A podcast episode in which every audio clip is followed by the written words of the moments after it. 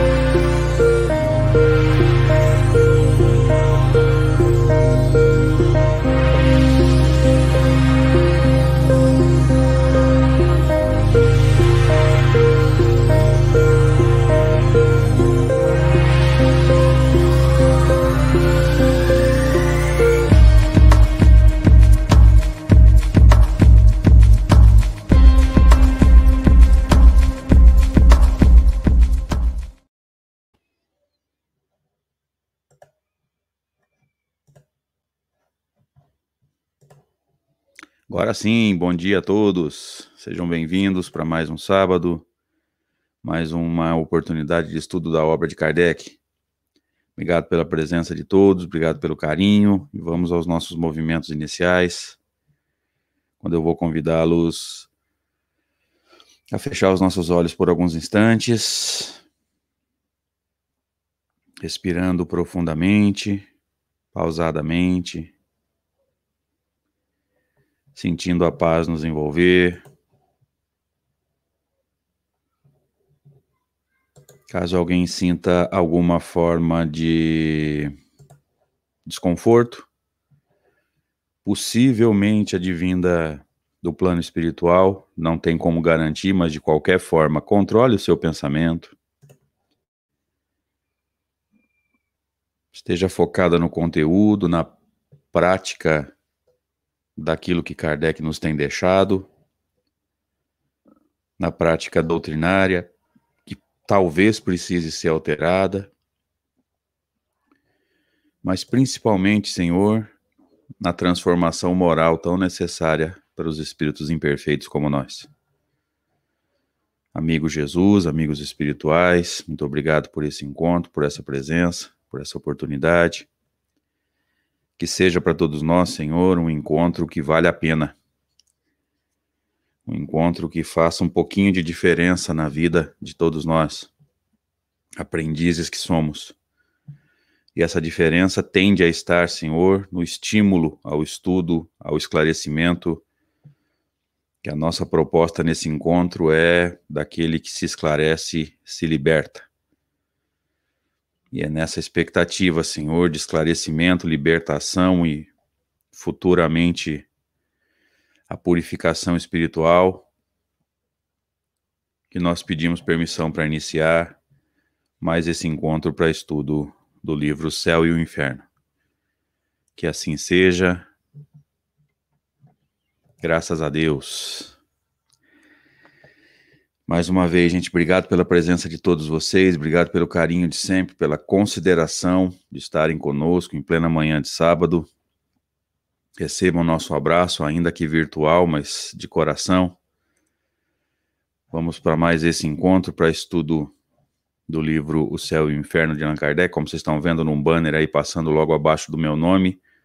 38º encontro para estudo desta obra, 13º encontro, décima terceira parte, para estudar é, esse capítulo, que é o terceiro da primeira parte, chamado O Céu, que é, na verdade, uma descrição da felicidade, que nunca esteve é, condicionada ao lugar onde nós estamos. Essa não é a proposta da doutrina espírita, mas está totalmente condicionada ao estado emocional, à felicidade que nós construímos desde que a gente entenda o que é realmente a felicidade e o que não é, evidentemente, né?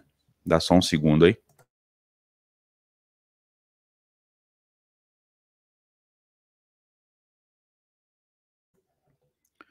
É, é, espirrar com o microfone é, aberto não dá, né? É, então vamos iniciando, como de costume, com o último slide da semana anterior, quando Allan Kardec nos dizia assim: é, só para caracterizar, né, o livro é O Céu e o Inferno a Justiça Divina, primeira parte, Doutrina, terceiro capítulo, chamado O Céu. Kardec diz assim: Assim se estabelece a solidariedade entre o mundo espiritual e o mundo corporal. E eu me lembro de ter comentado há uma semana que é, a relação entre o plano espiritual e o plano físico não se dá através da mediunidade apenas.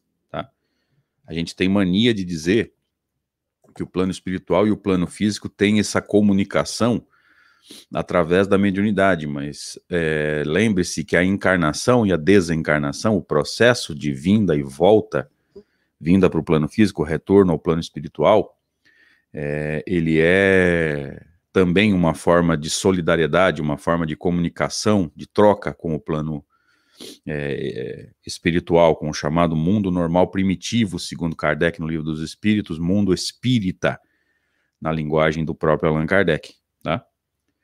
Em outras palavras, entre os homens e os espíritos, entre os espíritos livres, desencarnados, e os espíritos cativos, encarnados. E aqui eu me lembro ter comentado que entre espírito livre e espírito cativo há dois estados uh, intermediários porque quando o espírito está encarnando, ele ainda não está cativo, mas também já não está livre.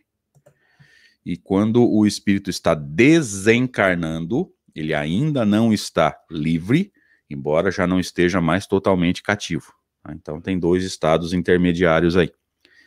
Assim se perpetuam e se consolidam pela purificação e pela continuidade das relações as simpatias verdadeiras, as, as afeições santas. Olha que interessante isso, né? As verdadeiras afeições. Kardec vai discutir isso, aliás, vai não, já tinha discutido isso aqui no Evangelho segundo o Espiritismo, num capítulo sobre é, a família, né? Quando ele vai falar sobre o parentesco material e o parentesco espiritual, e vai dizer que esse parentesco, entre aspas, porque parentesco espiritual é uma metáfora, né? São espíritos afins, é a relação de simpatia que vai ser discutida bastante amanhã no seminário que nós vamos fazer amanhã, a quarta parte do seminário é, o, sobre mediunidade, né? O papel do médium na comunicação espírita, amanhã às 17 horas no meu canal, nós vamos estar divulgando o link hoje. É, se alguém quiser e puder estar com a gente, nós vamos falar bastante sobre o processo de simpatia, é, a importância dele no processo mediúnico, né? o quanto o médium pode distorcer a comunicação por é, pela ausência do processo de simpatia. E vamos deixar claro também que, dependendo da situação, isso não é ruim. Dependendo da situação, você tem que ser antipático ao espírito, porque se você for simpático a ele, é, você vai fazer coisas que o, o, bom tom e a boa educação não, não permitem. Então, amanhã vai ser discutido esse processo de simpatia. Tá?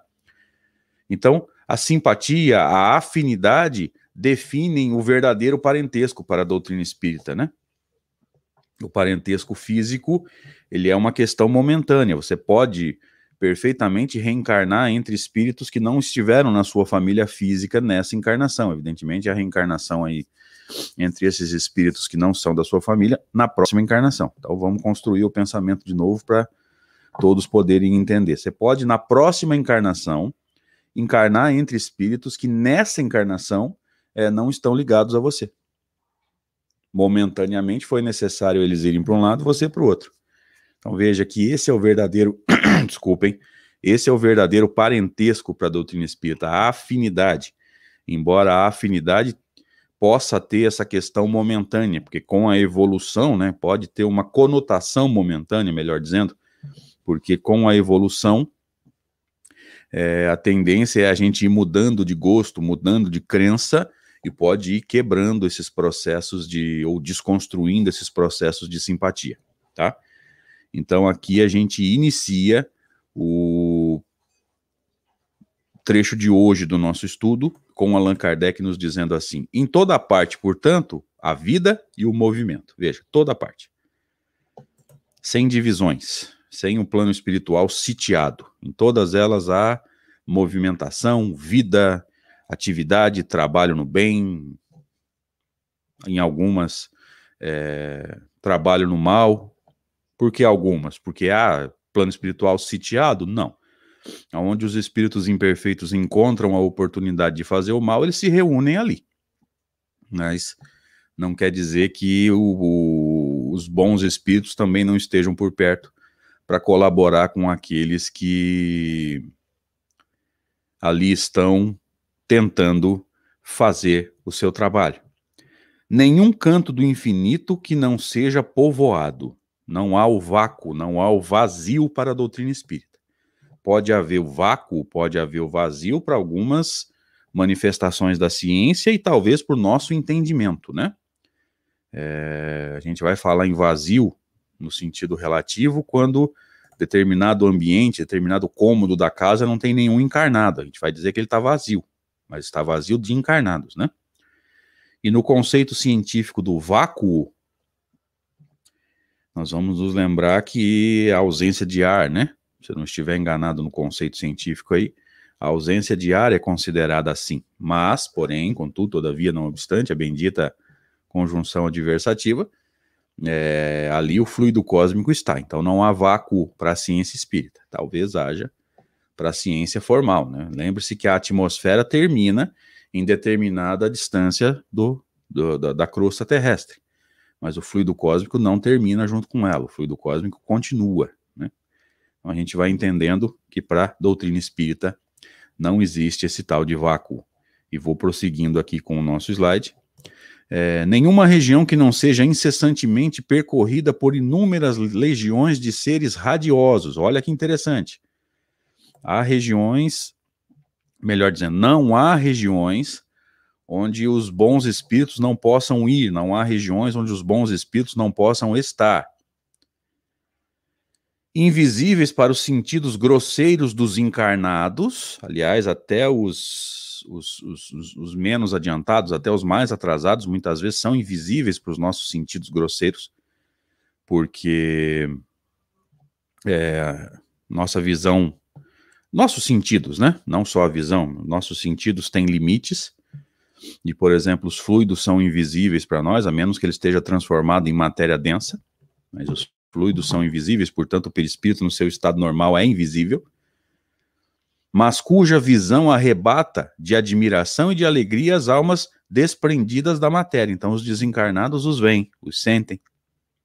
Olha que interessante se sentem lembrados muitas vezes, porque tem essa, podem ter, né, essa, essa impressão de que foram esquecidos, que os bons não lembram deles, que eles estão é, esquecidos de Deus, e às vezes são visitados por espíritos mais atrasados, desculpa, por espíritos mais evoluídos, que vão transmitir aquele fluido benéfico e o sofredor capta aquilo, né, o sofredor se sente tocado, e vai perceber que ele não está esquecido, vai perceber que Deus não esqueceu dele e aquele fluido faz para eles o que um, um chá quente, um, um, leite quente faz para nós, né, na, nos dias frios, nas noites frias, que é causar aquele alento, entre aspas, de dentro para fora, porque de dentro para fora é para nós encarnados, né, o desencarnado não tem dentro. Mas é uma metáfora e os amigos não vão ter dificuldades para entendê-la. É, vou seguindo aqui. Em toda parte, enfim, há uma felicidade relativa para todos os progressos. O que, que é isso? Todos os níveis de progresso. Felicidade relativa de estar cumprindo a sua tarefa. É a felicidade absoluta? Não. A felicidade absoluta, você sabe, eu também sei a característica dos espíritos puros. Os espíritos puros são plenamente felizes, por quê? Porque compreendem a lei de Deus e sabem o porquê das coisas estarem acontecendo, até as coisas menos agradáveis. Até as coisas mais desagradáveis, os espíritos puros sabem por que está acontecendo e sabem que dela vai gerar, vai sair, vai ter como consequência alguma coisa boa a longo prazo. Então, olha que interessante. A longo prazo, as coisas ruins vão ter consequências boas. Daqui a 10, 15, 20 anos, nós vamos ver o quanto essa pandemia pode e tomara que tenha transformado o planeta. Em pleno movimento espírita, a gente pode entender isso, gente. O movimento aprendeu a usar a internet. O movimento aprendeu a reunir o grupo é, virtualmente, a fazer reuniões virtuais. O movimento aprendeu a fazer palestras virtuais, a convidar palestrantes para fazer palestra virtual e como as pessoas não podem estar se reunindo na casa espírita, né? Tá voltando devagar agora, mas vamos pegar o processo ali atrás, na parte mais intensa da pandemia, quando a gente não podia se reunir nas casas espíritas. É, as pessoas se reuniam, é, né, aliás, não podiam estar se reunindo na casa espírita, assistiam na própria casa.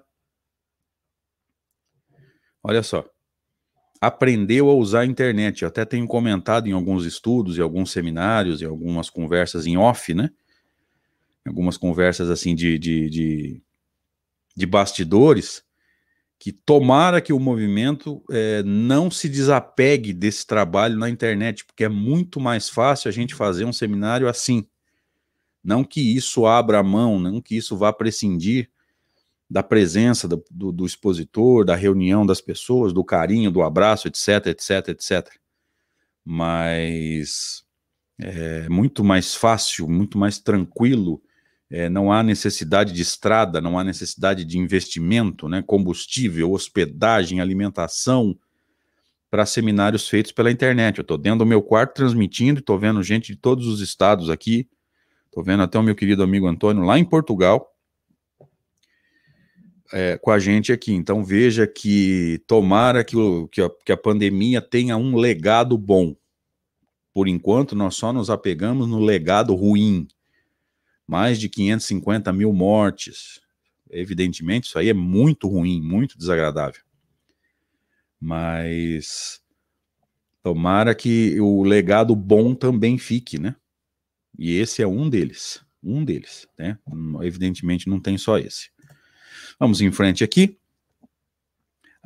Em toda a parte, enfim, há uma felicidade relativa para todos os progressos, para todos os deveres cumpridos. Ó. Felicidade da chamada consciência tranquila. O que eu peguei para fazer, eu dei conta. Talvez eu esteja pronto para o próximo nível. Por que, que eu falei talvez?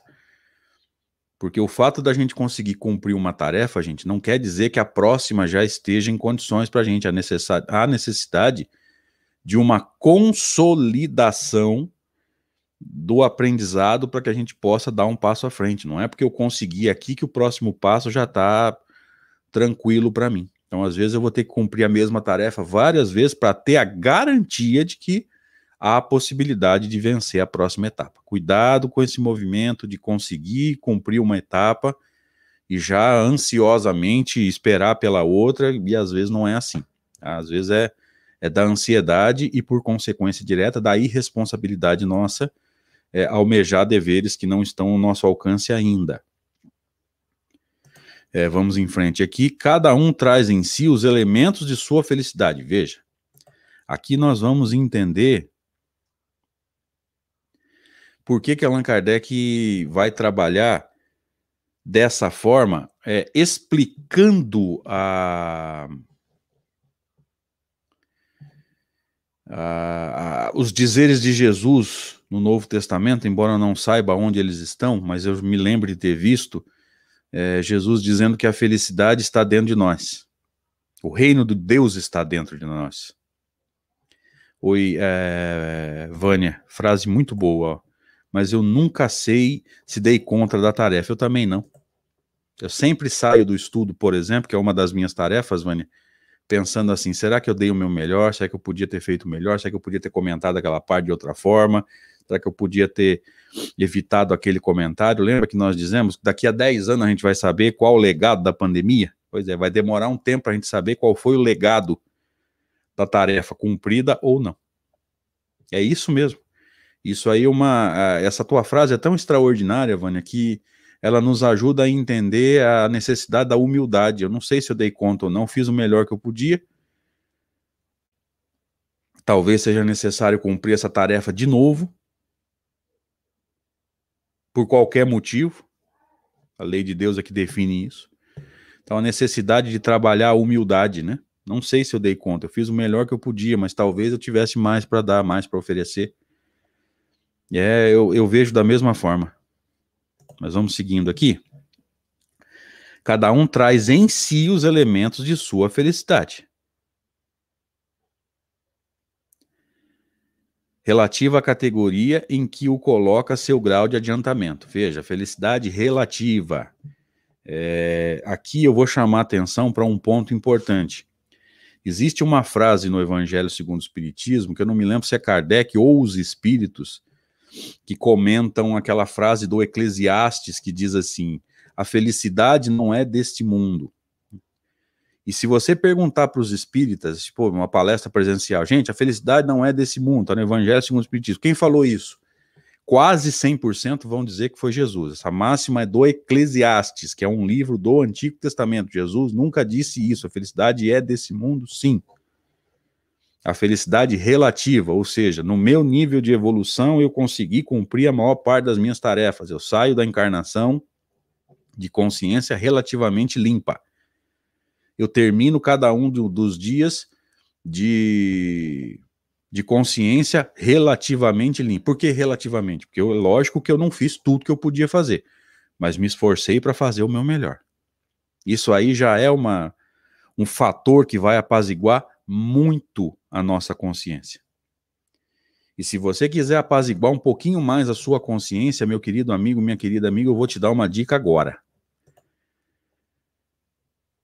Vou sair um pouquinho do estudo, inclusive. Não carregue responsabilidade e culpa dos outros. Não permita que as pessoas que não conseguem cumprir as suas tarefas, que abraçam é, tarefas que não conseguem cumprir, é, derramem responsabilidade delas em cima de você. Nós temos muito disso ainda, né? De é, assumir responsabilidade que não é nossa, de querer carregar o mundo nas costas e ninguém pode ser feliz assim. Não faça isso.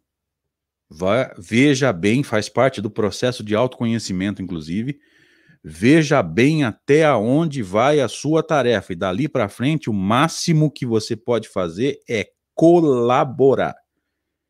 Não cumprir, não deixa ninguém jogar a responsabilidade dele nas suas costas. Você não consegue ser feliz assim.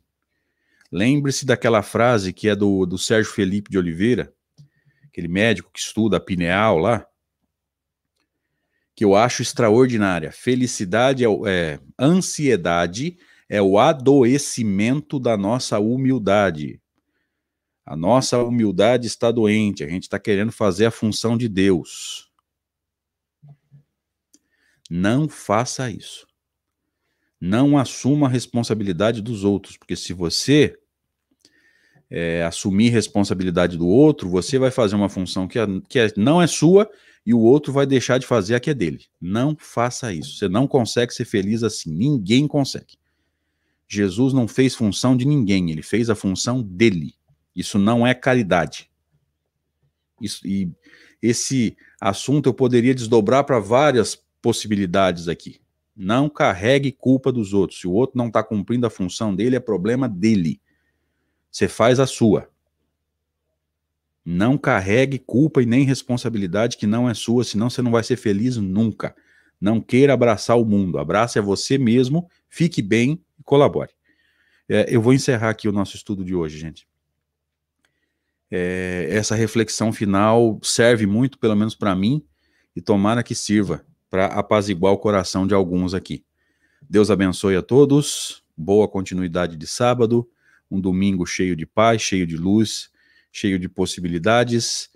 É, abracem os pais, os maridos, enfim, né, que amanhã é o dia dos pais, e que Deus nos possibilite a continuidade do trabalho. Um abraço.